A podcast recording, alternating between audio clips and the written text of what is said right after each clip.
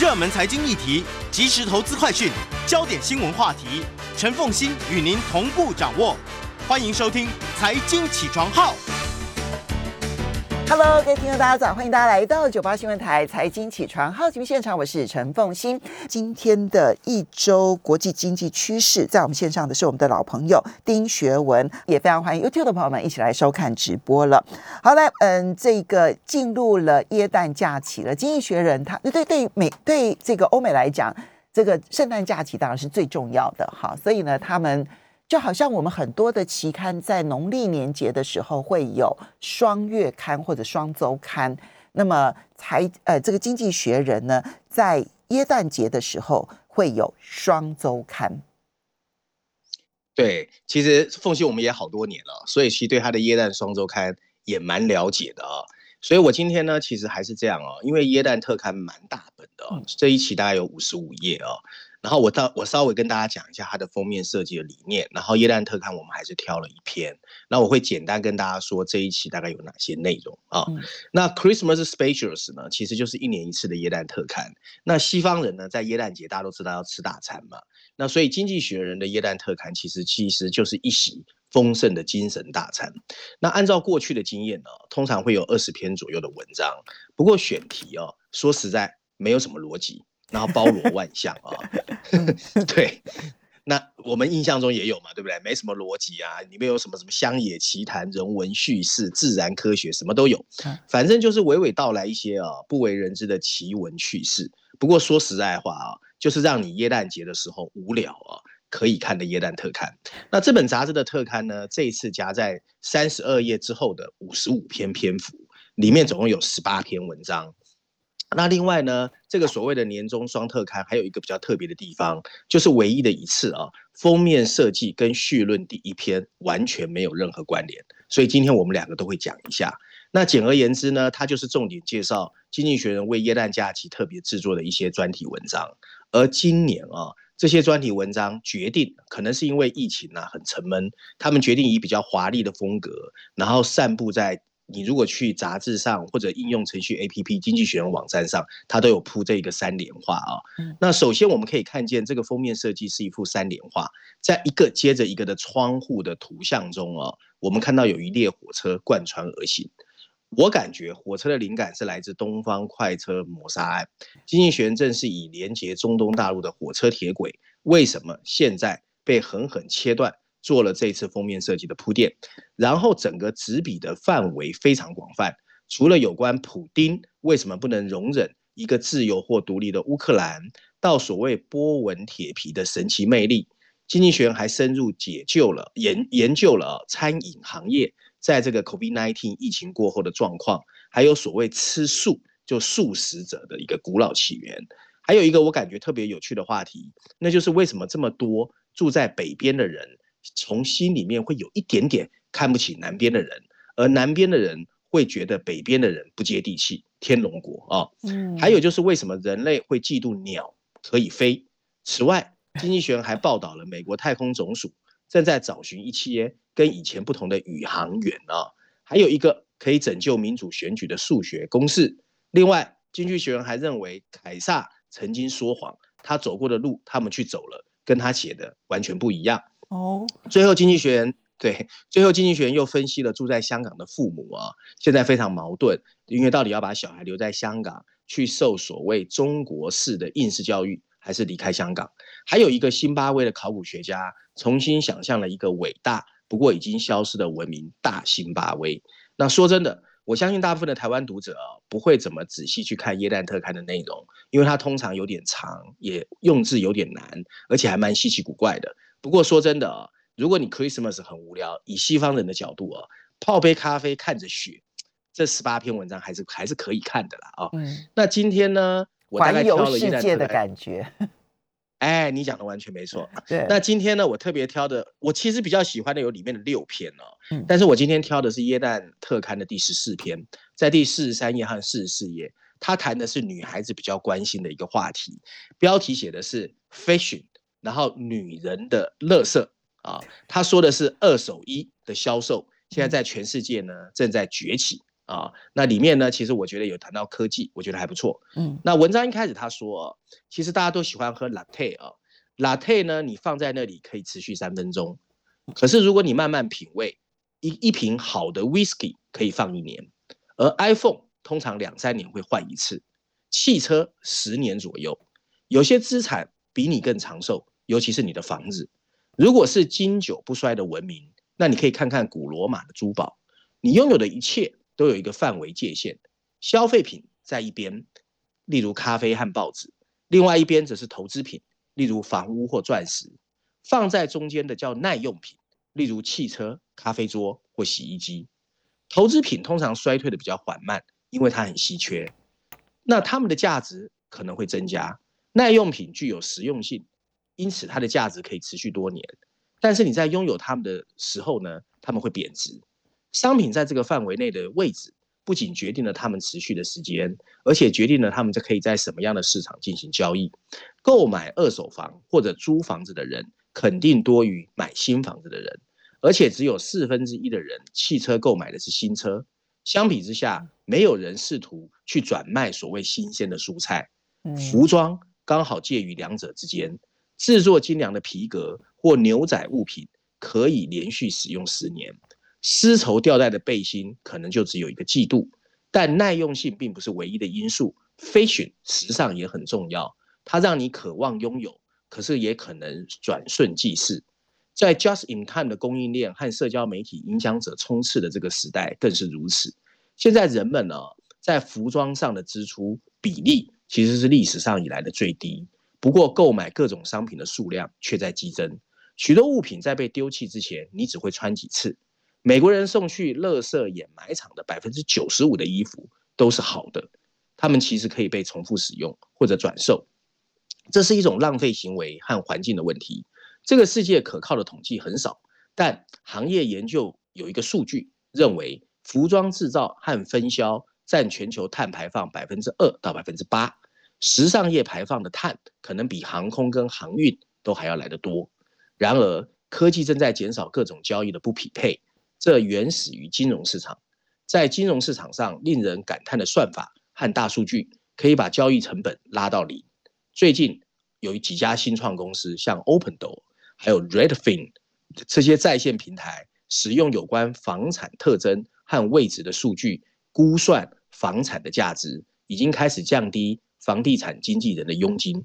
这种趋势慢慢拓展到投资品，这非常关键，因为它创造了一个不存在的市场。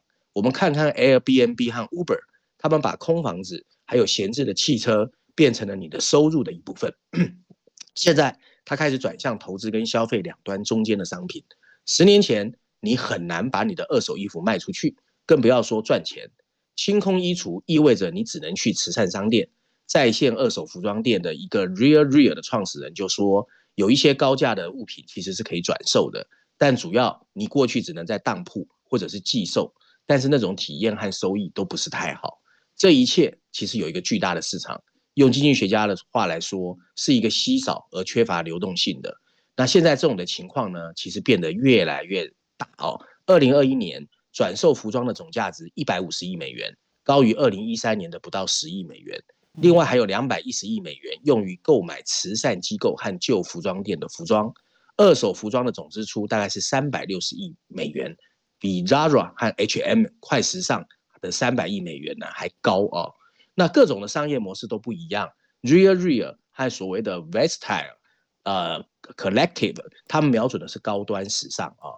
那譬如说 Chanel 或 Gucci 的这个鞋子，那他们还通过外派员会到你家去收集物品，然后让你卖得更轻松。但他们对他们所拿的东西比较挑剔啊。那 Real Real 收取百分之二十的销售价格作为回报，他们站在买家跟卖家之前设定商品的价格。那另外还有像 Trend Up。也占有物品，但他接受卖家想要摆脱的任何东西，用高于快时尚品牌的价钱去收购，用户获得的报酬呢，只是销售价格的一小部分。那后面他还有讲一大堆。好，我们稍微，所以我们稍，所以我们稍微休息一下，等一下来为这一个新的实践，然后来做一个结论。欢迎大家回到九八新闻台财经起床号节目现场，我是陈凤欣，在我们线上是我们的老朋友丁学文，也非常欢迎 YouTube 的朋友们一起来收看直播。好，那么嗯，刚刚提到耶诞特刊里头，这里面就是 fashion 这个产业哈，它它它实在是花的钱可能比例是最少的，但是呢，它的呃产量是空前的多，而且它虽然没有做完整的的。的统计，可是它的碳排放从制造然后到销售，好，最后这一端估计可能占了百分之二到百分之八，全球的碳排放其实比例非常高，就单一产业来讲比例非常高。所以呃，刚刚这边提到了有一些这种用二手衣的方式，希望它能够解决一些问题。它既解决地球的问题，其实它也解决了很多人的需求的问题，但是。对，好，做个结论，这个继续是吧？啊，OK，好，那反正中间还有一些就是最近新创圈了，有关这个领域出现很多的新创公司，我们直接跳结论哦。然后最大的一个变化是因为大家观念的改变啊，有一个新有一个数据公司叫 Global Data。在二零一六年就做了一个民意调查，百分之四十五的成年人其实现在都买过二手衣，而且他们表示会继续这样做。这个份额现在变成百分之八十六，一六年到现在五年哦。嗯，那有影响力的人呢，开始记录啊，甚至公开自己去慈善商店捐衣服的次数。去表示他们是在，甚至表示他们是在那里买衣服的。十年前呢，你去看年轻人，他们绝对都是去新的这个服装店买衣服。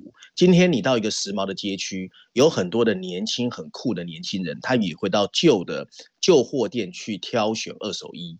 通过这种方式的转向哦，二手时尚的转变是其实是一种自我强化跟自我信心增长的结果，而对时尚的品味也在发生变化。因为时尚品味发生了变化，整个行为就开始发生变化。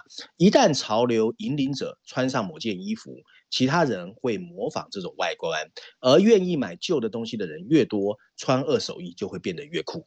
嗯，台湾也有一些这样子的。新创公司正在挣扎当中，哈，我希望，呃呃，我我形容叫挣扎当中，因为你确实看起来他们的营运状况还没有那么的那么的普及，对，哈，我觉得观念的改变还没有真正的出现，还没有，嗯，但但我我很期待这个观念的出现，嗯。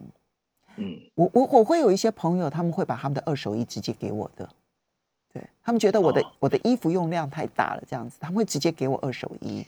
就很很很很多衣服的朋友，好非非非常有趣啦，这样子啊。好，接下来你再来挑选的是《伦敦金融时报》的社论啊，要来谈的是通货膨胀，各国央行应对通货膨胀这件事情。对这篇社论，我觉得出来的时间很好啊，因为凤欣你大家也感觉到各国央行的口径开始有些变化，现在正在一个关键点。刚好又是二零二二年快来了，所以呢，这篇文章帮我们去比较了美国、英国跟欧盟，我觉得蛮值得参考的。它的大标题写的是在应对通货膨胀威胁上的一些分歧，补充标题说的是美国、英国和欧盟区的央行采取了不同的做法，不过整体而言还算合理啊。文章一开始他说呢，大型央行啊，在这个礼拜对通货膨胀飙升的反应。我们可以用英语的英语系的经济体和欧元区之间的分歧来做一个比较，因为它最引人注目。尽管欧盟孔变种病毒带来了不确定，不过英国的央行上个月维持利率不变，其实让市场是有些意外的。不过，它最近突然宣布要提高利率，则又让投资者感到困惑。美国联总会 FED 则加速缩减它的债券购买计划，并决定改变了对利率的预测。官员甚至暗示，他们预计明年会升息三次。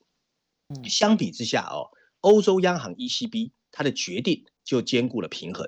它宣布会在三月份之前结束他先前暗示的紧急量化宽松计划，但承诺会增加它定期的资产购买计划，然后在明年第二季和第三季逐渐缩减。它还延长了对它持有的资产进行全面再投资的期限。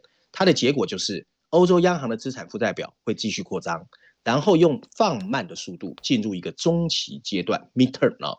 那这种划分呢，其实有它的道理，英语系国家的价格就是物价上涨的幅度比较大，剔除掉波动的食品和能源的核心通货膨胀之后，在英国和美国要高得多，分别是百分之四和百分之四点九，而欧盟区的平均通货膨胀率是百分之二点六。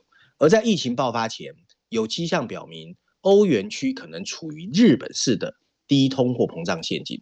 一旦通货膨胀因素消失，要认为欧盟区摆脱通货紧缩的困境，肯定为时过早。不过，令人惊喜的是，似乎没有中央银行真的改变了他们认为经济和通货膨胀运作的方式。三个机构都预计通货膨胀会在明年下半年减弱，啊，就是六月以后。嗯，所有这些都引用了相同的疫情和供应链相关因素的分析。从这个意义来说，本周的决定我们还是应该欢迎它的。因此。英国和美国货币政策的小幅收紧，不会导致对总体的收紧幅度或速度比预期大得多的想法。这些中央银行会继续根据每个国家的经济发展状况，非常精细地进行政策的微调。如果明年的通货膨胀大幅放慢，这是比较乐观的啊。他们可能会保持不动，观察一段时间。相反的，如果通货膨胀居高不下，欧洲央行可能会随时准备好采取更紧缩的立场。这种微调的另外一面啊，就是他们对欧盟 n 的到来几乎没有进行任何调整，就是现在是不 care 不 care 它。这也许是一个公平的做法，因为这个变种病毒的严重程度到现在还摸不清楚。如果欧盟 n 加剧了供应链问题，但消费需求还是很强劲，它确实会加剧通货膨胀的压力。假如情况恶化，需求急剧的下降，美国和英国就有可能被迫改变调子，甚至再次改变本周的决定。即使动作会有些狼狈，那还是正确的。本周的决定首先告诉我们，在前景非常不确定而且非常不稳定的情况下，制定货币政策非常困难。我们只能在数据面前尽其所能。这可能会让央行官员在压力面前让你看起来犹豫不决、优柔寡断，甚至软弱无力。但正如美国联总会发现，坚持自己的分析也可能会让人家骂他。对很多显而易见的事情视而不见，所以左右为难。但如果像英格兰一样银行一样变得更加灵活，你又可能会导致被人家骂你是一个不可靠的央行。而且人们对英国央行在 讲的很好啊，而且人们人们对英国央行在传达他思想转变的沟通上始终就是不相信，他仍有可以加强的余地。尽管它只是从创纪录的最低利率水平提高到稍微高一点的水平。文章最后一段说到，整体而言，三家央行机构的决策，伦敦金融时报认为 make sense，均属合理。如果疫情再次发生戏剧化的变化，让他们看起来狼狈不堪，那只能说他们真是运气不好。好，但我觉得他们运气不好的几率还蛮高的耶。对，嗯，对，因为现在各国央行看起来。它只能够用很小心翼翼的方式呢，来慢慢的一步一步一步往前进。它永远会有速度太快或速度太慢的的评论，对不对？哈，但是没错，学文，这就是我们从大概去年初的时候，我们不是就一再提醒吗？就是那么大规模的这个购债计划，然后嗯，导致全球的资金泛滥。到底要用什么样的方式来收场？现在是难以想象的。我们现在就刚好处于那一个难以想象的关键时间点。没错，其实下篇文下一篇文章是那个经济学这一期的序论第一篇啊，其实他刚好可以呼应凤信你刚才说的，因为他用了一个 term 叫呃 predictable unpredictability，我们可以预期的二零二二年充满不确定性。可以确定的不确定性，从头到尾在强调这一块。可以确定的不确定性。好，对，我们就来。我可以唯一告诉你的就是太多不确定的事。所以呢，我能够告诉你的就是呢，我不知道未来会怎么样。好，那我们来听看看。好的，我们来看看经济学人如何正经八百的来说。我告诉你哦，未来的可以确定的就是它不确定。呀，没错，他他这一次放在序论第一篇啊，因为我刚才前面有说，耶诞特刊的封面设计跟封面跟序论第一篇第一次完全无关。那他的大标题写的也非常直白哦，他说：“你所谓的新常态就是现在这个样子，你好好习惯它吧。”标题很直白，补充标题说的是我该说那句话啊，一个可以预见的不可预测性年代永远不会从你的身边消失哦，所以二零二二年不会有太大变化。文章一开始他说。它即将结束了吗？所有的人在二零二一年最殷殷期盼的，就是希望有一个更稳定、更明确的新时代的来临。即使那些已经心里面接受永远不可能再回到过去的那群人，还是希望有人告诉他什么是新常态。然而，随着二零二二年的逼近，我们是时候面对现实，这个所谓 predictable unpredictability 可预期的不可确定性已经存在了。在二零二零年代剩下的七年时间呢，就是到二零三零年之前，都不会出现我们过去常常抱怨的啊，怎么一年跟一年都一样，而是一个疫情时代的颠簸和不确定。新常态早就在那里等着我们。我们是不是还记得二零零一年九一一恐怖袭击发生后，全球航空旅行已经怎么改变？在恐怖事件发生后的几年，每一个被恐怖分子曾经利用的航空管制的弱点。都出现了新的管理措施，包括你发现驾驶舱被上锁了，你发现飞机上面更多的武装警察，你也发现尖锐的商品产品的物品不准带入飞机里面。到后来，它更衍生到瓶装一体，鞋子和笔记本电脑都要检查或没收。空中旅行再也没有恢复过往，但也没有产生一个所谓的新常态。取而代之的是一个始终在修修补补的航空管制措施。好，所以我们稍微，所以我们用这个例子，其实可以去让我们想象，我们未来的生活会如何的因此被改变。欢迎大家回到九八新闻台财经起床号节目现场，我是陈凤欣，在我们线上的呢是我们的老朋友丁学文，也非常欢迎 YouTube 的朋友们一起来收看直播。好，所以学文。刚刚讲新常态就是这样，请习惯它。他举的例子，哎，我还蛮有感的。那就是呢，二零零一年的九一一事件之后，我们看到全世界的航空的管理都变严格了哈。呃，乘客在搭这个呃飞机的时候，我们必须要提早去机场，因为它的嗯检查的过程是非常繁杂的。好，那。那你抵达了另外一个国家之后呢？你也必须要心理准备，它的检查会非常的严格，尤其到美国，现在还要脱鞋嘛，对不对？哈，对的，没错。所以，那我本来想说啊，这个可能过一阵子就好。我还跟我美国的同学讲说说啊，我过一阵子再去看你这样子，就已经二十年下来了，它没有变，它只变更严格了。对，然后今天的世界哦，其实也一样，而且变得更加不可预测哦。然后疫情只不过是部分的原因。这两年呢，人们一直在口罩到底要不要戴、核酸检测、隔离封锁、旅行禁令，还有疫苗接种，跟很多很多繁琐的防疫制度中的反反复复中辛苦的生活着。随着变种病毒病例的此起彼落啊，相关的防疫措施可以预期，在二零二二年以后也是来来去去不停变换。这是 COVID-19 确定成为传染性的感染病之前，我们跟它共存必须付出的代价。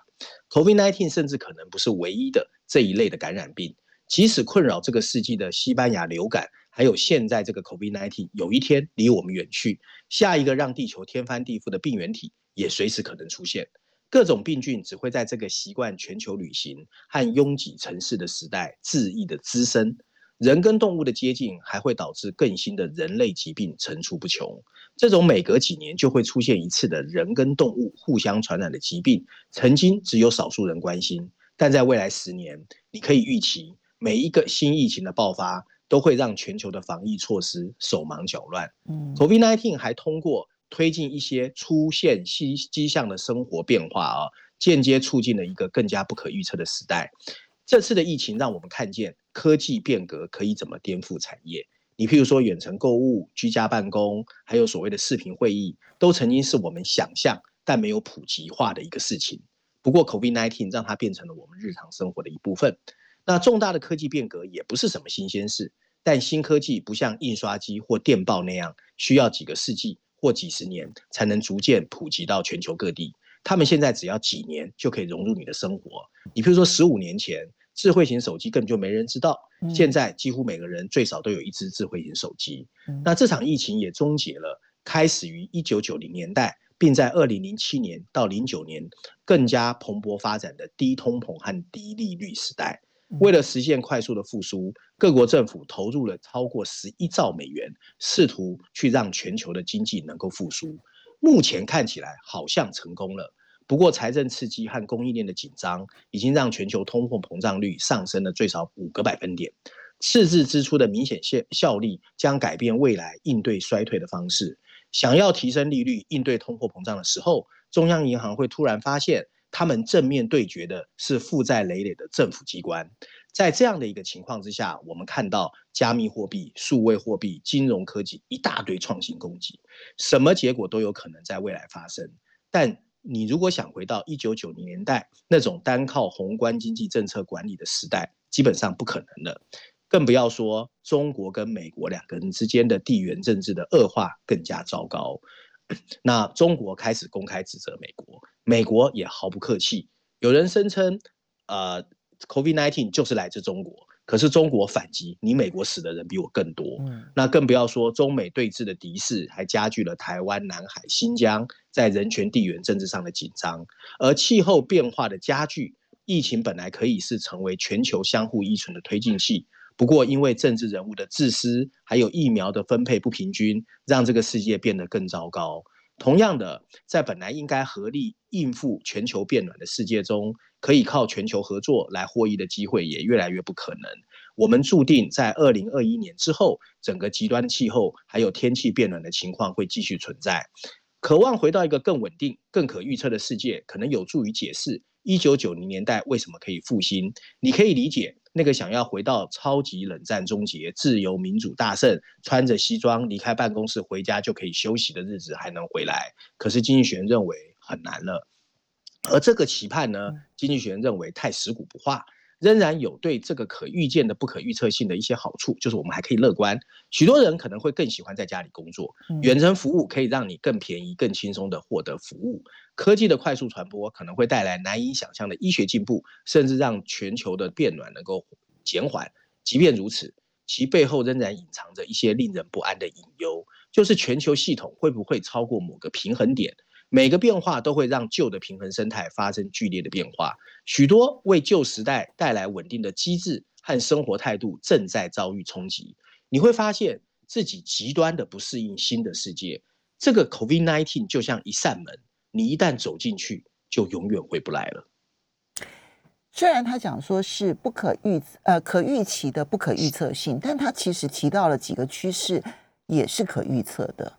就包括了，呃，防疫这件事情的关注度，至少在未来十年之内，我认为都会非常的高啊。就是所以，任何新的这一种流行，呃，这个会传染的疾病，它被关注的程度就会比过去的时时间都要来的更加的重视。它对于医学方面的一些鞭策影响，当然是很明显的。然后，另外包括了像科技所带来的变动，看起来是。往前进了一大步，那当然，你等到这一个防疫松绑了之后呢，大家都会退回来一些些，但是它再也退不到原本的原点了。所以科技带的前进，其实那也都是可预期的，也也都是确定性的。然后低物价、低利率的时代已经过去了，这恐怕也是可预期的，因为你在最高的时间点撒出来的货币的数量之多，让你未来的几年。你恐怕都没有太多的能力复制之前的这样子的傻币，就是这个印钞。那这样子一来的话，其实它往后撤退，当然就是一个相对比较高利率、高通膨的一个时代了。对，我们下一篇要谈的就是这个。好，那我们市场，我们只剩一分钟了，我们来赶快讲这一篇啊，只剩结论。那我就简单说一下。他其实这一次在序论第四篇和财经板块第一篇两篇文章，分别从初级市场跟次级市场告诉我们这个世界现在多疯狂。那我简单跟大家说，他就是引述了一本啊，在一九六零年代非常有名的呃书，叫《景观社会》，作者叫 Guy Debord，大家有空可以买。什么叫景观社会啊？他说现在这个社会就是有一个氛围，所有人都只在乎表面，不在乎 fundamental，不在乎事实。那整个金融市场就变成一个奇幻的景观，让人感觉它的不合理中有一种合理。然后现在因为呢钱太多，散户太多，所有人都觉得他投资不是为了赚钱，是为了 entertainment，为了 fun for fun，这就是景观主义啊。好，那他的最后结论，他明年还会再涨吗？那，他觉得很可能像音乐会。你看到节拍突然停了，你以为结束了，突然又拉高，